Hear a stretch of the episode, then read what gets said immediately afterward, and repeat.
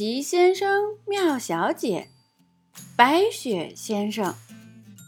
作者：罗杰·哈格里维斯，翻译：任蓉蓉，人民邮电出版社出版。在圣诞节来临的两天前，开始下雪了。雪下啊下啊，下了整整一晚上。铺天盖地的雪花，又大又白又软，把整个世界都覆盖了。天亮的时候，人们看到那么多雪，都惊呆了。房子、树木、道路和田野，全都被雪覆盖了。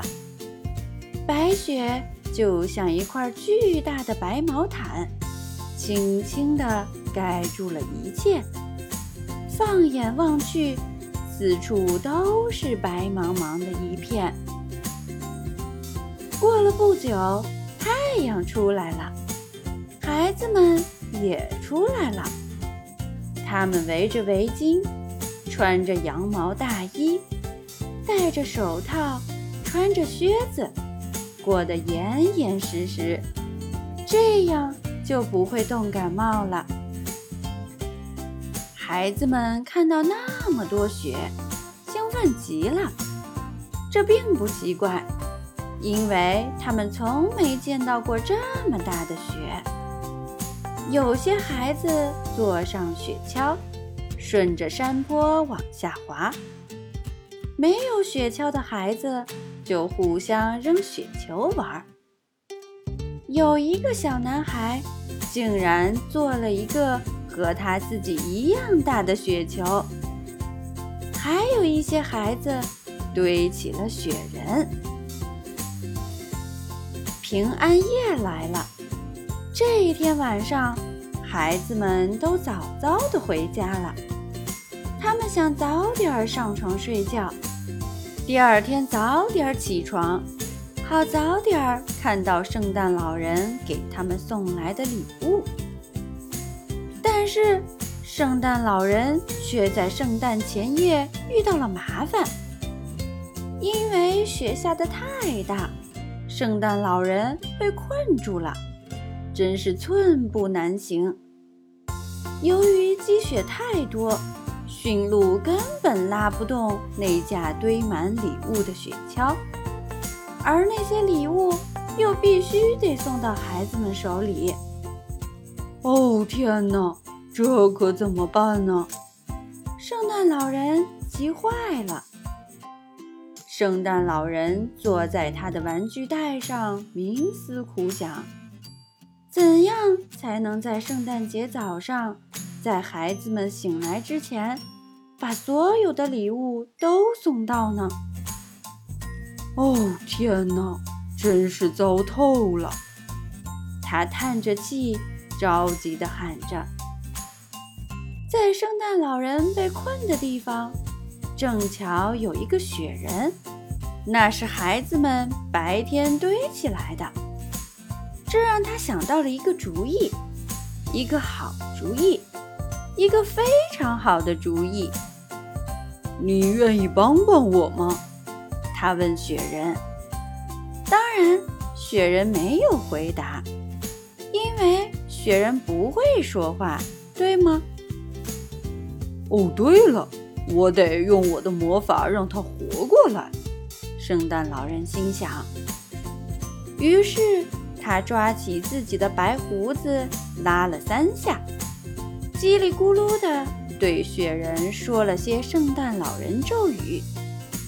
突然，这个雪人奇迹般的活了。你好，圣诞老人，白雪先生说。白雪先生是雪人的名字。如果你问我，我会说你好像被困住了。尽管你没问，可我还是会这么说。如果你再问我，我会说你现在需要一个帮手。你要是明白我的意思。我想你应该是明白的，也正是因为这样，你才给了我生命。你确实做到了，那么我能帮你干点什么呢？你可能已经知道了，白雪先生是一个非常爱说话的雪人。没错儿，圣诞老人笑着说：“让我们开始吧。”说干就干，白雪先生使劲儿推圣诞老人的雪橇，他们终于离开了那个被困的地方。然后他们分好工。白雪先生的工作是把玩具装进袋子，确保每件玩具都装进了正确的袋子里。圣诞老人的工作是送玩具，确保把所有的袋子放进正确的烟囱里，让所有的玩具都找对小主人。白雪先生和圣诞老人。让苏珊收到了她想要的泰迪熊。白雪先生和圣诞老人让彼得收到了他喜欢的小火车。白雪先生和圣诞老人让约翰收到了他梦寐以求的小猪存钱罐。白雪先生和圣诞老人还让小简收到了他在洗澡时爱玩的。会吱吱叫的粉红色小象。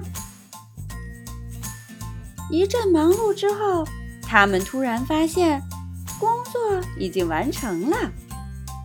非常感谢你帮我把所有要送给男孩子的玩具都送到了男孩子身边。圣诞老人握着白雪先生的手说：“别忘了。”我还把所有要送给女孩子的玩具送到了女孩子身边。白雪先生也握着圣诞老人的手说：“现在我就要把你变回雪人了。再次感谢你，再见。”圣诞老人说：“给你帮忙是我的荣幸。”白雪先生笑着说：“你知道吗？”自从那个圣诞节以后，圣诞老人每年都会找一个雪人来帮助他。所以，下次在你堆雪人的时候，最好把雪人堆得结结实实的，因为有人可能需要你的雪人助他一臂之力。你知道这个人是谁，对吗？